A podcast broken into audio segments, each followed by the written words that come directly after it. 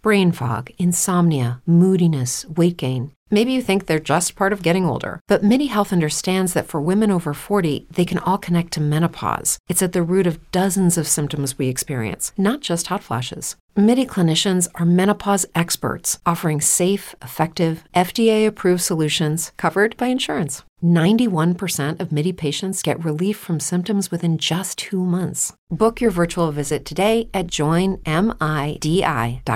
Step into the world of power, loyalty, and luck. I'm going to make him an offer he can't refuse. With family, cannolis, and spins mean everything. Now, you want to get mixed up in the family business. Introducing The Godfather at ChumbaCasino.com. Test your luck in the shadowy world of The Godfather slot. Someday, I will call upon you to do a service for me. Play The Godfather now at ChumbaCasino.com. Welcome to the family. VGW Group. No purchase necessary. Void where prohibited by law. See terms and conditions. 18 plus. This is WCNY's The Capitol Press Room, and returning our attention to the threat posed by harmful algal blooms, or HABs, which can occur when algae grows out of control, producing dangerous conditions for aquatic life, marine animals, and even humans. Our guest, Walter Hang, president of Toxics Targeting, which tracks the emergence of harmful algal blooms in New York's freshwater, warns that the state is not doing enough to police this environmental threat. Welcome to the show, Walter. Thank you so much for inviting me. So, for starters, how do we get harmful algal blooms, and what is it that makes harmful algal blooms harmful? So, harmful algal blooms are basically caused by these very, very simple, primitive microorganisms called cyanobacteria. They're naturally occurring. They're, you know, they're in bodies of water everywhere. And the problem is that if there's too much phosphorus in freshwater ecosystems and too much nitrogen in saltwater ecosystems, these cyanobacteria can just explode in growth. And the next thing you know, you're looking out your window in your summer cottage, and Cayuga Lake suddenly looks like a sea of pea soup. It's this bright green color and it's unmistakable. And some of these are like a biblical plague. I mean, they're huge, they're as far as the eye can see. And then what happens is when that harmful algal bloom dies, when it goes bust, then these microorganisms release these incredibly neurotoxic microcystins. And so, if, like in Cayuga Lake, people drink their water, drawn from that source, the water can become polluted.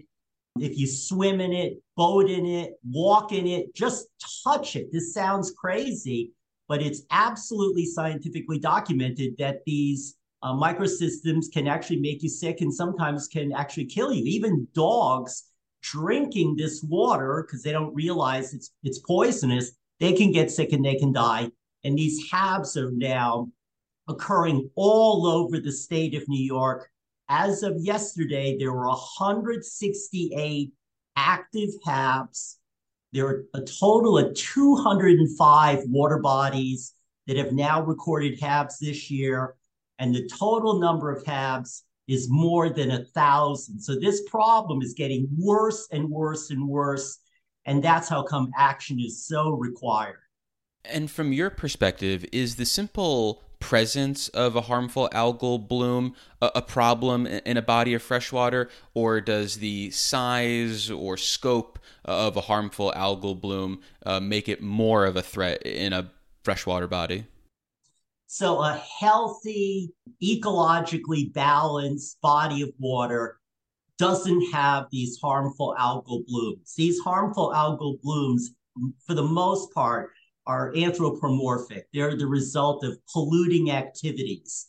If you have a wastewater discharge that's not being properly treated and you dump that wastewater into a body of water, the phosphorus in the wastewater promotes the explosive growth of these blooms. If you have a giant farm field and all of the agricultural runoff or like a million gallon manure spill goes into an adjoining body of water. Boom, suddenly you got these giant HABs. So every single HAB is something to be very concerned about. Bigger HABs uh, are much more problematic. And most importantly, unfortunately, we now have these harmful algal blooms in reservoirs and other sources of water, believe it or not, for more than 10 million New Yorkers. And this is unprecedented and this includes the water supply for New York City, Cannonsville, Ashokan Reservoir. They've all reported HABs this year. Skaneateles Lake, which supplies Skaneateles and Syracuse, they have HABs right now. People can go to the Department of Environment Conservation HABs webpage. They can see a list of all of the HABs. They can see our map of the whole year's accumulation uh, Hemlock Lake for Rochester, Canandaigua Lake. Uh, I mean, it's just an unbelievable scourge. And it's all because the state of New York will not enforce water pollution control regulatory requirements. And this is a fight that's been going on for a quarter century in Ithaca, led unfortunately by me.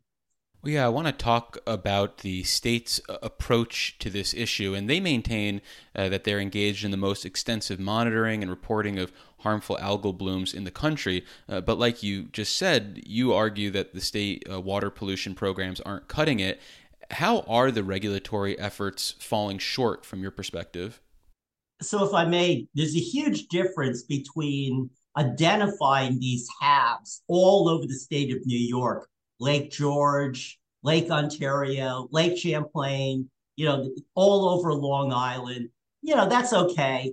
But the problem is that the, the US Clean Water Act and the accompanying state statutory requirements say once you have these water quality impairments, you have to include the impaired waters in what's called the National 303D Registry of Impaired Waters. And once that happens, you have to adopt what's called a total maximum daily load to remove that impairment.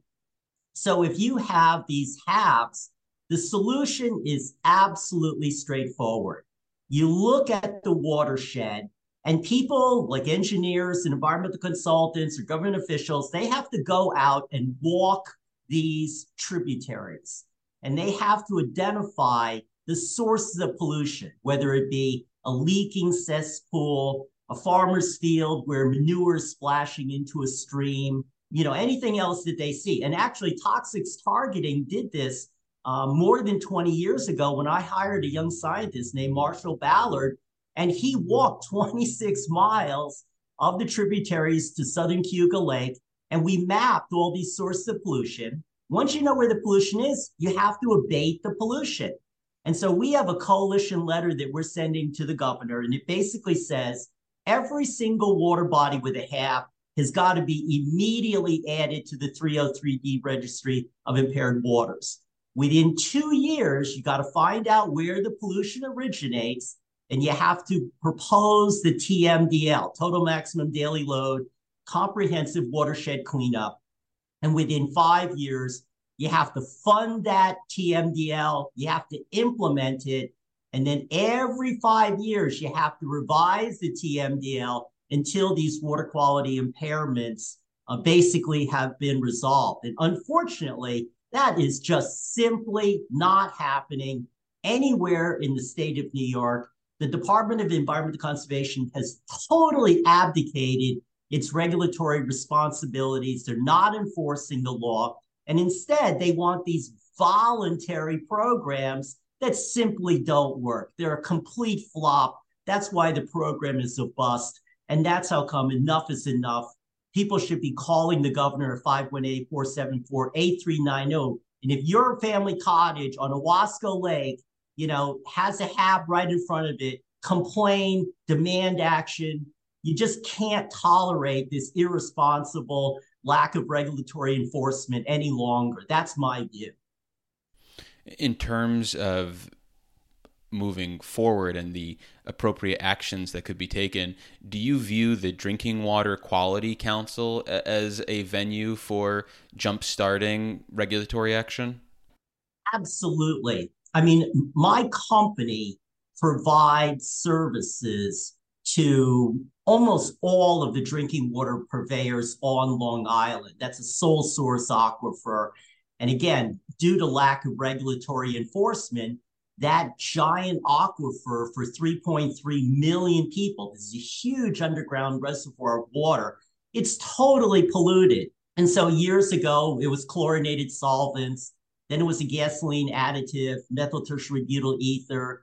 Now it's these per and polyfluoral alkyl substances, the so-called forever, you know, compounds. So these poor water purveyors are trying to provide water that meets all the applicable standards, and they can't get the Department of Environment Conservation and the public health authorities to enforce these regulatory cleanup requirements. And so they're just getting hammered. So I work very closely with them, and I believe in the year to come, they're going to play a very, very important role. But I think the key thing is that citizens all across the state of New York, they're just looking out of their windows and they're seeing these HABs. And every year it goes up and up and up. And we're going to now, after the pandemic from basically 2020, Toxics Targeting is reviving our campaign. So people can go to Toxics Targeting, it's totally free. They can click on the HAB campaign, become a signatory to the coalition letter.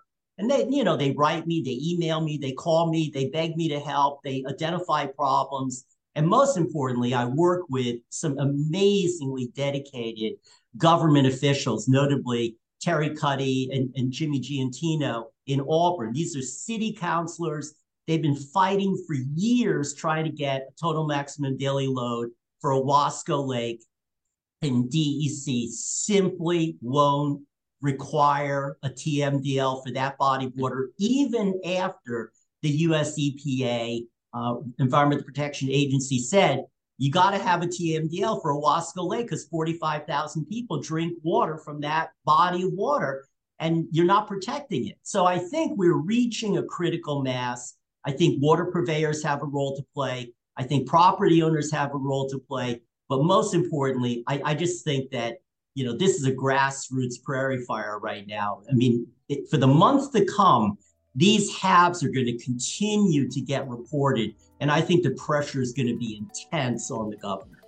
Well, we've been speaking with Walter Hang. He is the president of Toxics Targeting. Walter, thank you so much for making the time. I really appreciate it.